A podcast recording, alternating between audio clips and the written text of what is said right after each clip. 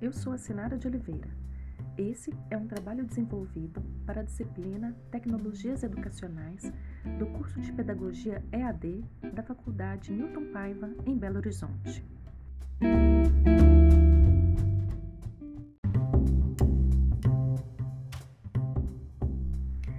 Esse podcast tem a finalidade de relatar a experiência de uma professora da rede infantil privada, seus desafios e desdobramentos para que a escola mantenha um vínculo com os alunos e famílias nesse momento de pandemia e isolamento social. Eu converso com Rebeca Rodrigues, pedagoga, professora da educação infantil. Fiquem conosco e sejam bem-vindos.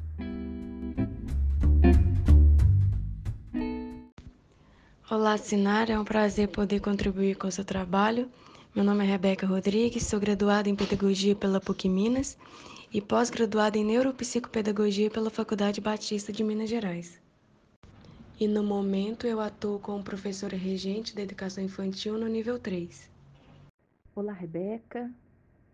Obrigado por participar desse podcast comigo. É um prazer tê-la aqui. Então vamos lá.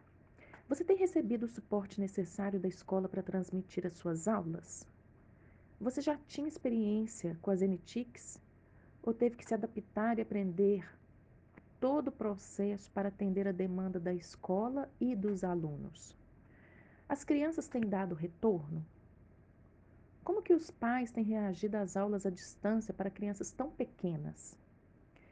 Com essa experiência, você acha possível inserir esse formato pedagógico digital no currículo da escola depois que passar esse isolamento e retornarem às aulas?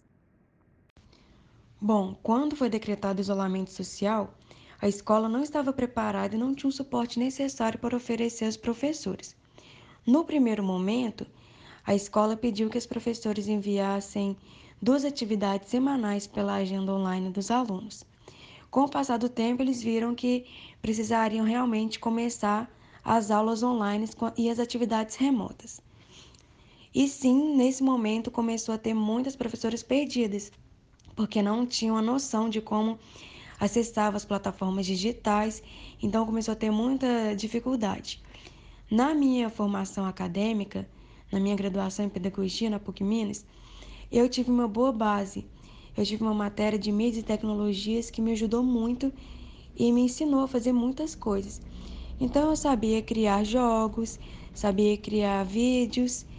Então, assim que começou esse período de isolamento social, eu já comecei a praticar tudo que eu havia aprendido.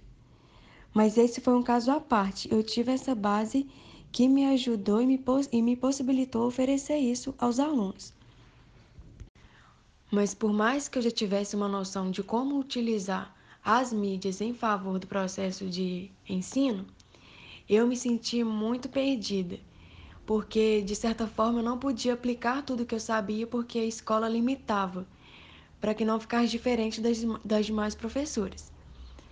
Depois de 15 dias, a escola pediu para que não enviasse mais as atividades e apresentou uma nova plataforma para todas as professoras. E aí foi um processo muito complicado, porque ninguém conhecia a plataforma. Era uma plataforma que exigia muito treino. E em três dias nós tínhamos que estar prontas para entrar nessa plataforma, criar conteúdos online e postar. Então foi um tempo muito complicado que não deu certo. Muitas professoras não conseguiram postar. Mas os pais, no primeiro momento, eles não levaram a sério as atividades que enviavam. A maioria não fazia. E eles sempre falavam que estavam muito ocupados, é, trabalhando em casa e que não tinham tempo para as crianças. Como eu sou professora de educação infantil, os pais que eu tive retorno eram pais que só tinham um filho. Sempre que tem uma criança que tem um irmão mais velho, a mãe sempre falava que estava dando preferência ao irmão mais velho. Então os pais começaram a não levar com muita seriedade. Mas com o passar do tempo, eu comecei a oferecer o que eu podia para atrair os pais e chamar as crianças também. Então eu comecei a criar visitas online, como se fossem excursões. Então isso começou a chamar muita atenção dos alunos e os pais viram que os alunos precisavam disso. E eles ficaram achando bacana que os alunos estavam prestando atenção E aí, depois da primeira vez, né, nós fomos tentando e na última aula online quase todos estavam online, os pais começaram a postar fotos deles desenvolvendo as atividades que eram enviadas. Então, depois de um período, eu também utilizei a minha formação em neurociência para tranquilizar os pais que era uma fase que precisaríamos estarmos juntos.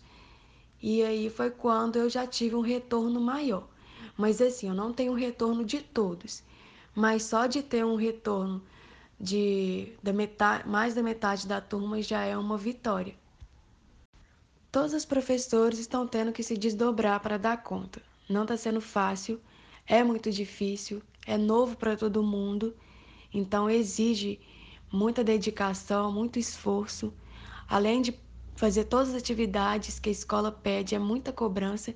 Eu ainda tento buscar informações, videoaulas na internet para aprender a fazer uma aula mais chamativa, para aprender a fazer desenhos animados, para aprender a fazer várias coisas para chamar a atenção dos meus alunos. Então, assim, não está sendo fácil, mas eu acredito também que está sendo um tempo de muito aprendizado. Hoje os pais já estão mais tranquilos, os pais já estão confiando, já estão dando um retorno maior e já está mostrando assim, uma parceria maior também com as professoras, o que dá um ânimo. Bom, essa experiência que nós professores tivemos com as tecnologias foi uma experiência muito repentina. Do dia para a noite nós tivemos que readaptar tudo e ressignificar tudo que a gente já estava fazendo, para as crianças não pararem de aprender. Eu acredito sim que futuramente é muito possível inserir esse formato é, digital nas escolas, porque essa é a tendência, né? Não adianta ficar negando e ficar deixando para depois, porque a nossa tendência é cada vez estar mais perto das tecnologias. As crianças já vivem muito isso intensamente dentro, de, dentro das casas. Elas têm muito contato com as tecnologias. Então, eu acho muito importante também oferecer essa tecnologia de um modo pedagógico, dando continuidade na formação delas. Mas para que esse formato aconteça e seja benéfico, como professora, eu acredito que vai ser necessário que todas tenham uma formação é, bem focada nisso para dar conta. Mas eu acredito que depois desse tempo, muita coisa já, já vai ser diferente. Então, eu não acredito que isso apenas será possível inserir, mas será necessário, porque essa é a nova realidade.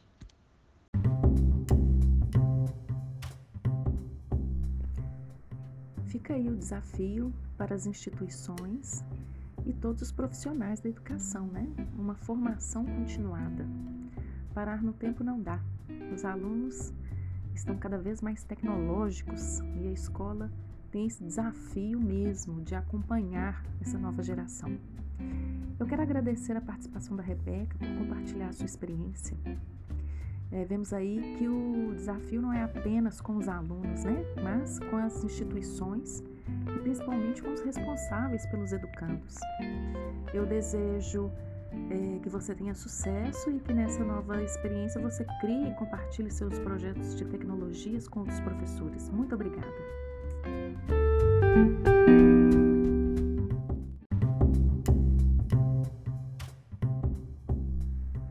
E obrigado a você também que nos ouviu. Eu desejo que você esteja bem e seguro. Até a próxima!